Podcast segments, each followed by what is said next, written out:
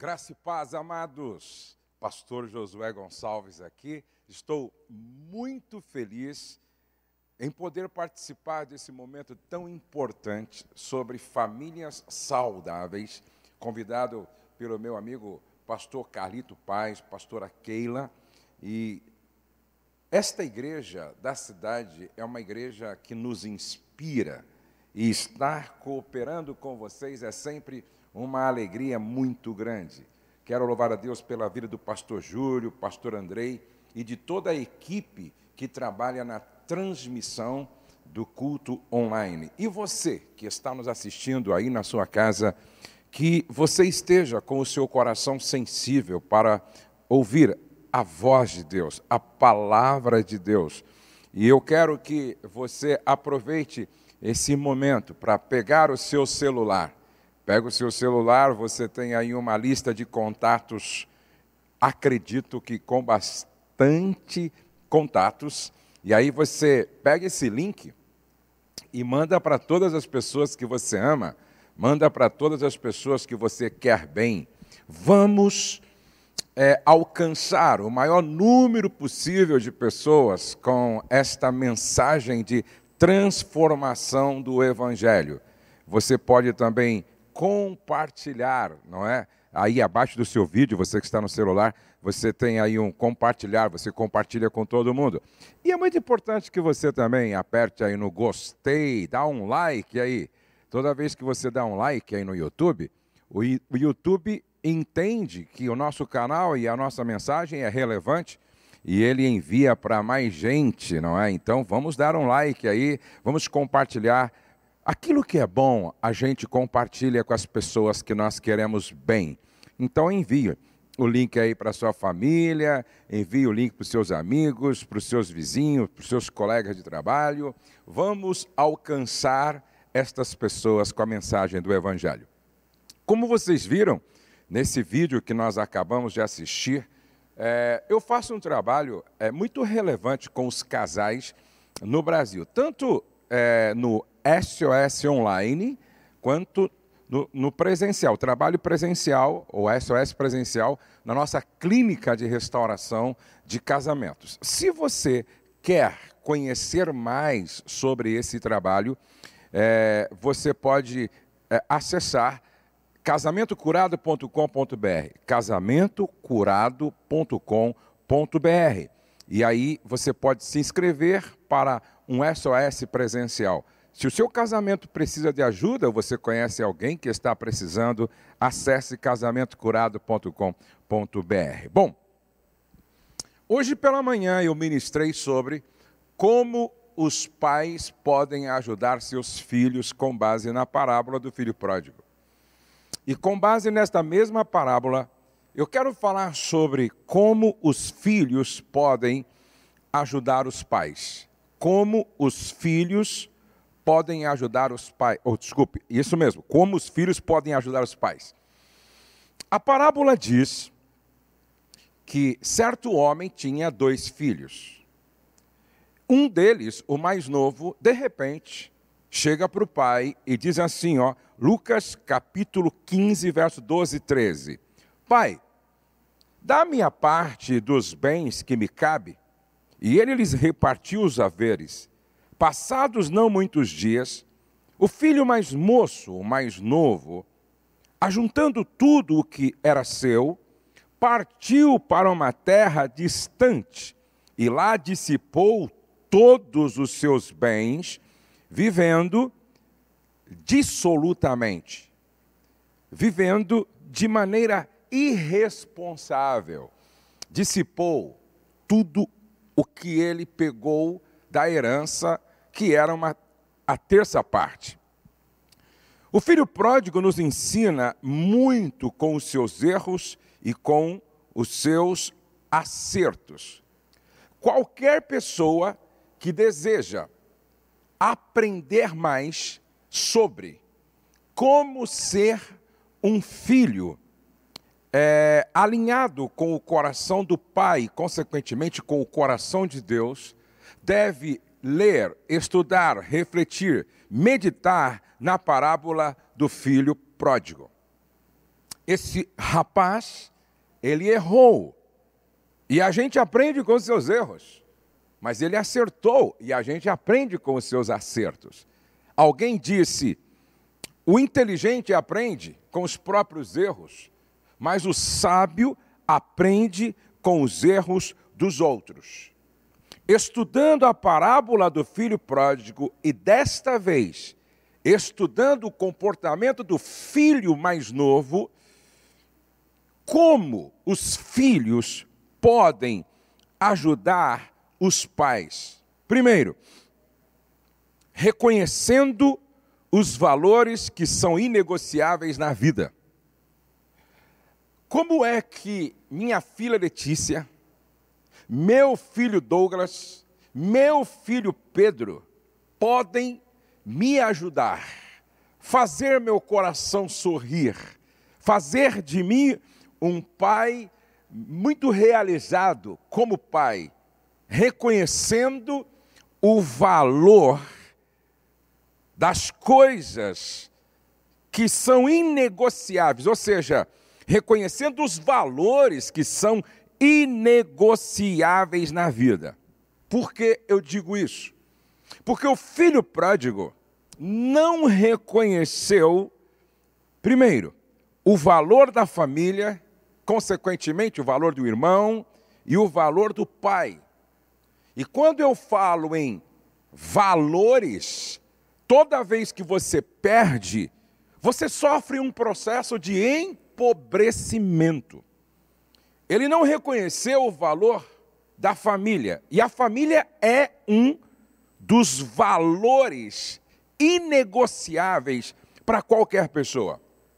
A família é o ponto de partida de todos os relacionamentos. Tudo começa a partir da família. A família é a oficina modeladora do caráter.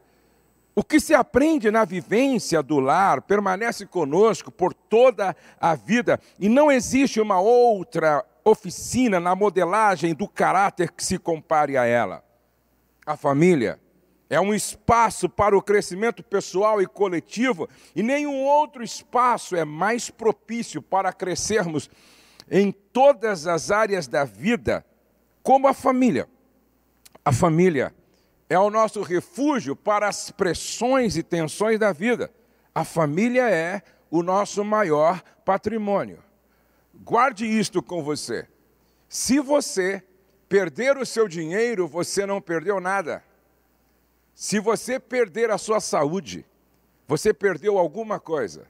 Mas se você perder a sua família, você perdeu o seu maior patrimônio. Você perdeu o seu maior tesouro. Você perdeu um dos principais valores da vida, que é a família. Quando o filho pródigo toma a decisão de ir embora, abandonando sua família e, consequentemente, seu pai, seu irmão, sua mãe, se ele tinha, ele está abrindo mão do seu maior patrimônio, do seu maior tesouro. Longe de casa, vivendo de forma dissoluta, imprudente, irresponsável, leviana, ele perde toda a herança, porque ele também não reconhece o valor daquilo que recebeu do pai. E talvez, como sempre, para o pai tenha custado muito, mas ele não reconhece o valor da herança. Por não reconhecer os valores inegociáveis, ele perdeu tudo ao ponto de não ter o que comer. Sempre que um filho não reconhece o valor da família, não honra seus pais, ele entra em uma estrada descendente até perder tudo. Agora, escute, como eu gostaria de estar falando isso para todos os filhos do Brasil. Desonrar, menosprezar os pais, à luz da Bíblia, é altamente amaldiçoante. Toda vez que um filho desonra, despreza, desconsidera, faz o coração dos pais chorar, ele está se colocando debaixo de maldição à luz da Bíblia. A Bíblia diz: honra teu pai e tua mãe, honra para que te vá bem. Então, o contrário quer dizer que quando a gente não honra, a gente não tem como ir bem. Agora escute, Provérbios 30 e o verso 7 é muito forte. Diz assim, ó: Os olhos que zombam do pai ou desprezam a obediência da mãe corvos do ribeiro os arrancarão e os, pin, e os da águia, não é? Os comerão. Olha só. O texto está dizendo que desonrar os pais significa perder a visão. Como os filhos podem ajudar os pais? Reconhecendo o valor da família reconhecendo o valor dos irmãos, reconhecendo o valor dos pais, reconhecendo o valor da sua herança em Cristo. Como os filhos podem ajudar os pais? Fazendo escolhas acertadas. Fazendo escolhas acertadas. Os filhos erram quando escolhem com base na inclinação do coração. O filho pródigo, ele faz a pior escolha que alguém pode fazer, ou que um filho pode fazer, uma filha pode fazer. O filho pródigo, ele escolhe sair de casa. E ele sai de casa, eu sempre digo, ele sai de casa na hora errada, ele saiu de casa na hora errada, ele saiu de casa com a motivação errada, ele saiu de casa da forma errada, ele saiu de casa para fazer o errado. E essa escolha errada lhe custa muito caro. Sabe? Essa palavra que eu estou trazendo aqui hoje, ela tem um caráter profético. Toda vez que eu prego a palavra, eu tenho certeza de que o Espírito Santo se move de uma forma extraordinária, fazendo com que algumas pessoas parem diante do vídeo. Pessoas que estão no hotel, pessoas que estão no quarto da sua casa, pessoas que estão no carro, pessoas que estão no ônibus, pessoas que estão na academia, pessoas que estão fazendo sua caminhada, de repente, você parou aí para me ouvir, na verdade você parou para ouvir a voz de Deus através da minha vida, através desta mensagem. Preste atenção no que eu estou dizendo para você. Aprenda com os erros do filho pródigo, como você pode fazer o coração do pai sorrir. E quando eu faço, quando você faz o coração do seu pai biológico sorrir, Consequentemente, você faz o coração do Pai nosso que está no céu sorrir. Ele não errou ao sair de casa, ele errou porque ele saiu na hora errada, motivado de forma errada. Ele, ele errou porque ele saiu para fazer o que não era certo. Como prova disso, ele pagou caro pela escolha errada que fez. E eu gostaria que você entendesse, filho, eu gostaria que você entendesse, filha, que decisão decide o nosso futuro. Decisão decide o nosso futuro. Se não veja, Eva e Adão decidiram errado, perderam tudo. Sansão, um filho que também decidiu errado, terminou sua vida de forma trágica. Davi decidiu errado e por causa do seu adultério com Betseba arruinou sua vida e sua família. Judas Iscariotes tomou uma decisão errada, fez uma escolha equivocada. E ele termina tirando a própria vida, termina se suicidando. Preste atenção. Decisão decide o nosso destino. Qual foi o destino de Judas? por causa da decisão errada que ele toma. Decisão decide o nosso destino. A vida é feita de escolhas e decisões. Então isso tem a ver muito com autorresponsabilidade. Sabe, é sempre mais fácil a gente transferir a culpa para o diabo. Oh, pastor, foi o diabo. Ou então é sempre mais fácil a gente transferir a culpa para a teologia da maldição hereditária. Preste atenção. A vida é feita de escolhas. A vida é feita de decisões que nós tomamos. Isso significa dizer que as decisões que você toma vai determinar o que você vai colher. Quais serão as consequências ou os benefícios por que você não deve decidir a partir das inclinações do seu coração como o filho pródigo? Muitas pessoas e diz: "Não, eu vou eu vou escutar meu coração". Você já ouviu essa frase, ó?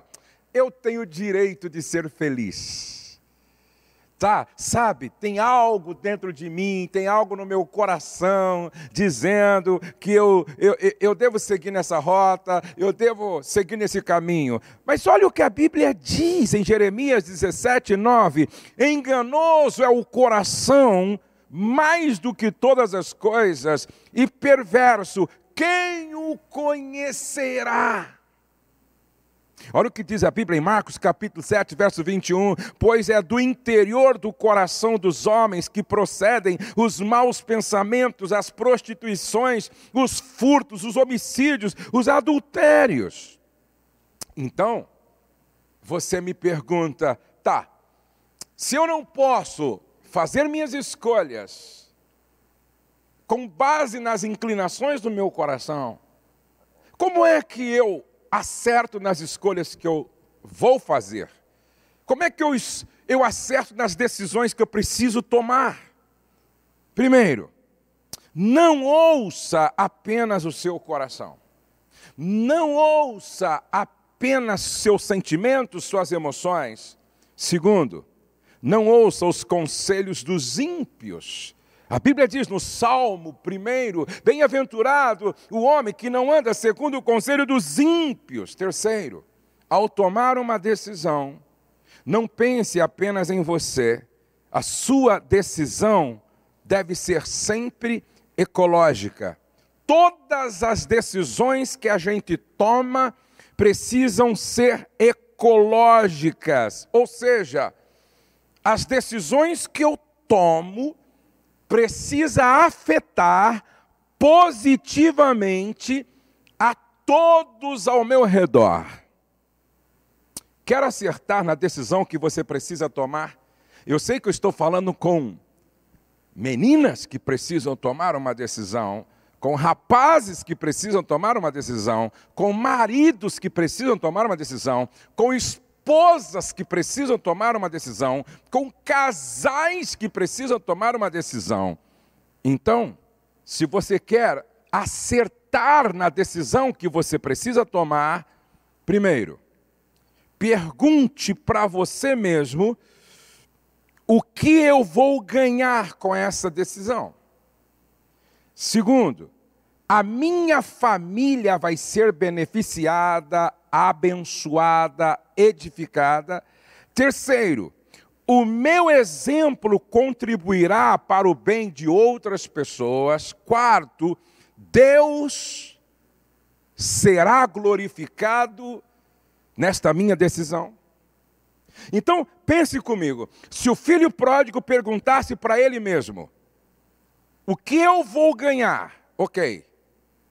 Segundo, a minha família meu pai, meu irmão, minha mãe, será edificado, abençoado, beneficiado com essa minha decisão? O meu exemplo vai contribuir, influenciar positivamente outros filhos? Deus vai ser glorificado com o que eu vou fazer? Não! então não faça. O filho pródigo não teria ido embora como foi, não teria saído como saiu, não teria perdido como perdeu. Quando um filho leva a sério as decisões que toma e procura fazê-las alinhado com a vontade de Deus, está fazendo o coração do seu pai sorrir. Em terceiro lugar, como os filhos podem ajudar os pais, tomando o caminho de volta e reconhecendo que errou sempre que necessário. Nada alegra mais o coração de um pai do que quando o filho reconhece o seu erro e toma o caminho de volta, como o filho pródigo fez. Esse é o caminho da restauração. E aí, deixa eu dizer uma coisa para você. Você que precisa tomar o caminho de volta. Você que precisa reconhecer o erro que cometeu, a semelhança do filho pródigo, que cai em si, no pior lugar onde ele poderia estar, entre os porcos, e diz: Levantar-me-ei, irei ter com meu pai, e dir-lhe-ei: Pai, pequei contra o céu e perante ti, já não sou digno de ser chamado teu filho, trata-me como um dos teus trabalhadores.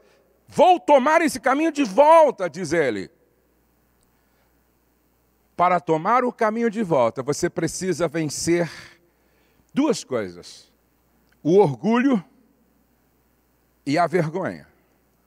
E é interessante como orgulho e vergonha são duas coisas que andam juntas. O orgulho diz: é, é muito humilhante voltar como você quer, é muito humilhante reconhecer não é? Se curvar é muito humilhante. Aí a vergonha diz: é muito vergonhoso.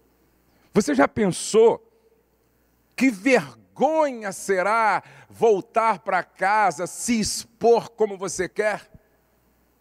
O diabo, ele é um astuto adversário e um psicólogo milenar que vai tentar convencer você a não voltar, fazendo com que prevaleça o orgulho, a soberba e prevaleça o sentimento de vergonha, que não tem nada a ver com essa atitude nobre de um coração arrependido que reconhece que errou e toma o caminho de volta na direção da casa do pai, consciente de que esse pai é um pai cheio de graça, misericórdia, amor e compaixão. Então, vença hoje o orgulho, o sentimento de vergonha, e se é necessário reconhecer o erro, filha, se você errou, flechando o coração do pai e da mãe. Filho, se você errou, flechando o coração do pai e da mãe, não dê ouvido ao diabo, a antiga serpente. Não dê ouvido ao teu coração contaminado também pela antiga serpente e ouça a voz do Espírito Santo. Se hoje ouvirdes a voz do Espírito Santo, não endureça o seu coração. É hora de voltar, de reconhecer, é hora de vencer o orgulho e o sentimento de vergonha e tomar o caminho de volta. E por último, como os filhos podem ajudar os pais, levando a sério o princípio da gratidão e da honra. Na parábola, no início da parábola, o coração do filho pródigo não tinha memória, porque a gratidão é a memória do coração. E por que que eu digo que o filho pródigo não tinha um coração com memória? Porque ele toma uma decisão revelando uma profunda ingratidão. Fazer o que aquele menino fez, flechando o coração do pai, pedindo a herança, antes que o pai morresse, o que significava, o que significava dizer que ele estava revelando um desejo de que o pai morresse, era pura ingratidão. E eu gostaria que você entendesse que a gratidão é a memória do coração.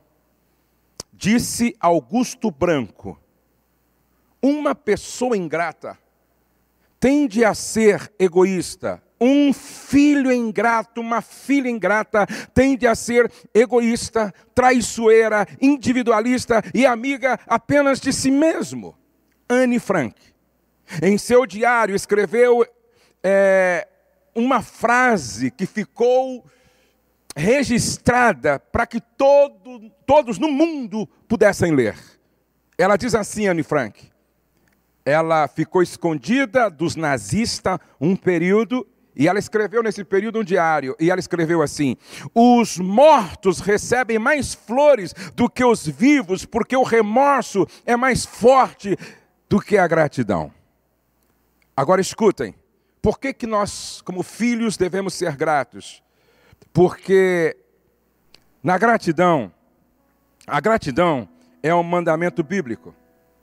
A gratidão é uma das marcas de um caráter nobre. A gratidão elimina o espírito de murmuração. Na gratidão não existe traição. Na gratidão não existe rebelião. Pessoas gratas nunca estarão sozinhas. Elas reconhecem o valor dos amigos, irmãos, pai. Pessoas gratas nunca serão vencidas pela amargura. Aonde houver gratidão, haverá perdão, e aonde houver perdão, não haverá pessoas amargas, filhos amargos. Pessoas gratas nunca se acham autossuficientes. Eu termino antes de orar dizendo: como os filhos podem ajudar seus pais? Reconheça o valor da família. A família é um valor inegociável. Leve a sério suas decisões. Decida com base em valores e princípios. Reconheça o seu erro. Sempre que for necessário, seja um filho grato.